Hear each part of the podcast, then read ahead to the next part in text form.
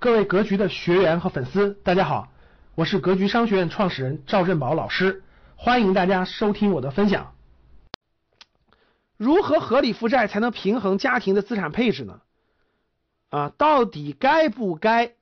经常很多人经常问我一个问题啊，很多教室里很多人也会遇到这个问题，到底该不该提前还房贷呢？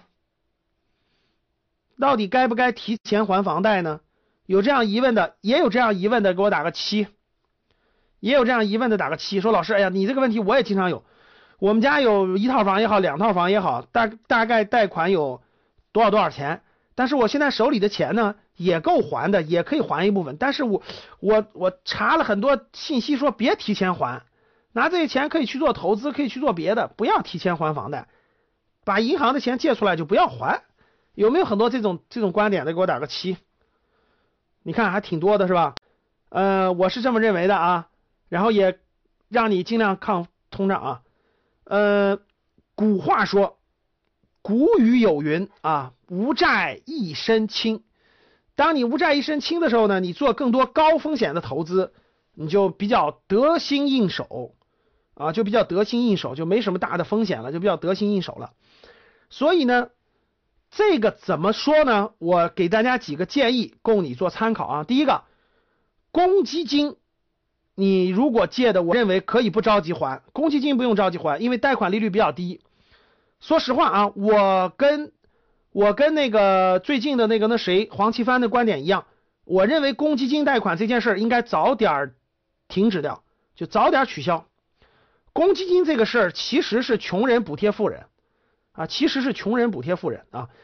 而且它也起不到那个作用了，其实就是一小部分人在哪儿利益罢了啊。如果你是公积金，我建议你不用着急提前还，可以慢点还啊。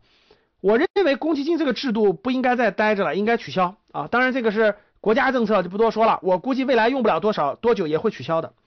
第二，很多人借的很多那个商贷啊等等的，总觉得，假设你贷的银行的那个两百万，你手里还有一百万。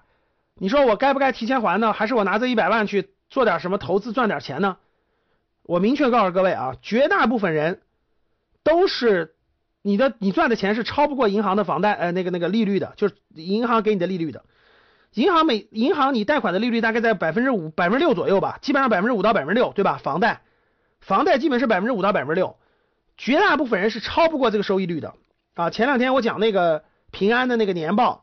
平安那个年报，平安的投资收益率是五点二，绝大部分人是超不过这个收益率的啊，超不过收益率的。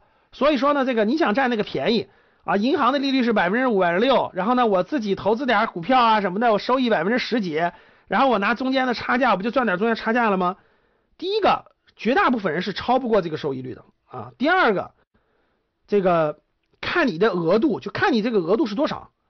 我建议大家遵循底下这个，如果在如果你借银行的贷款是在合理的范围内，我认为不着急还也可以的。如果超过这个范围了，尽早还掉啊，尽早还掉啊！你看银行的利率都六点八、六点八几、六点几，你你自己如果不会做投资，而且周期不够足够长，你是赚不过银行的贷款利率的，贷款量贷款利率的啊。所以呢，我给大家说一个标准，俗话说无债一身轻。如果你这个钱是从银行借出来做投资的，我明确告诉你，很多事情你是不敢做的，因为你你这个本金亏掉以后，相当于你是借的银行的钱在做投资。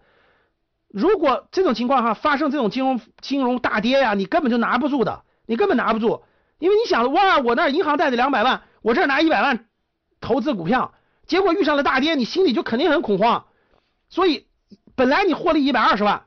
你一紧张，哎呀，坏了坏了，二十万直接全部亏进，就浮亏进去了，没有了。当亏掉你的本金的时候，你就会很紧张，你就会割肉，你就会割肉，一割肉你就然后那啥，所以你经常会遇到这种情况。所以各位能不负债尽量不负债，这是我我的一个总体的一个大原则和大方向。为什么？因为一旦遇到就我前面说的，像现在的这种疫情啊，像这种未来可能突发的这种。台湾、台海的这种危机等等的情况下，极有可能造成你很被动，很被动就是你的现金流会断掉，你买的什么资产取不出来，然后呢，银行的房贷还要还，你的工资已经停掉了，这时候你就会极其被动。所以各位，古话说无债一身轻，啊，如果你的你的就是你的那个现金流比较好，主动收入还是可以的，我建议大家还是尽量能不负债尽量不负债。如果要负债，能不负债尽量不负债。你你不用给我举一堆例子，说老师我的朋友都是负债赚钱的，老师我的老板是负债赚钱的，那是因为别人冒风险的时候和和你今天这个时候是不一样的。